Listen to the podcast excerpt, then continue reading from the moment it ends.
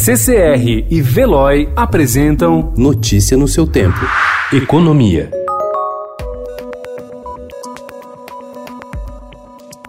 O governo calcula que 24 milhões e meio de trabalhadores com carteira assinada receberão benefício emergencial para a manutenção do emprego. Isso significa que eles serão afetados por medidas de redução de jornada e salários ou suspensão de contratos. Por outro lado, a equipe econômica estima que o programa salvará 8 milhões e meio de postos de trabalho ao dar um alívio momentâneo às empresas.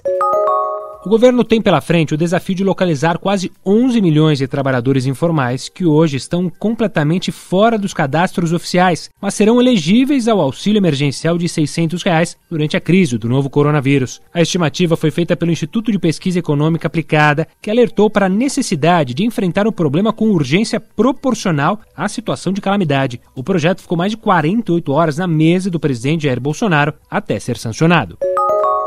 Nas últimas duas semanas, supermercadistas e fabricantes de alimentos vêm travando uma queda de braço com impactos diretos na mesa dos consumidores brasileiros. Os varejistas reclamam abertamente dos reajustes aplicados pela indústria a alguns alimentos que compõem a cesta básica, como cereais, lácteos, legumes e frutas, que em alguns casos ultrapassaram os 70% de uma semana para outra. Os fornecedores, por sua vez, alegam aumento de demanda e questões operacionais para essa alta alta como custo logístico. Especialistas dizem que a alta é circunstancial e os preços devem arrefecer daqui para frente.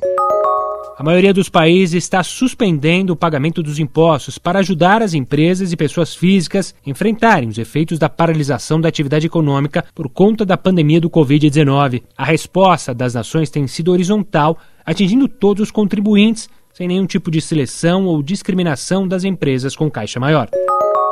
O governo prorrogou por dois meses o prazo para a entrega da declaração do imposto de renda da pessoa física. Por conta das dificuldades impostas pela pandemia do coronavírus, o limite, que era em 30 de abril, passará para 30 de junho. Notícia no seu tempo. Oferecimento CCR e Veloy.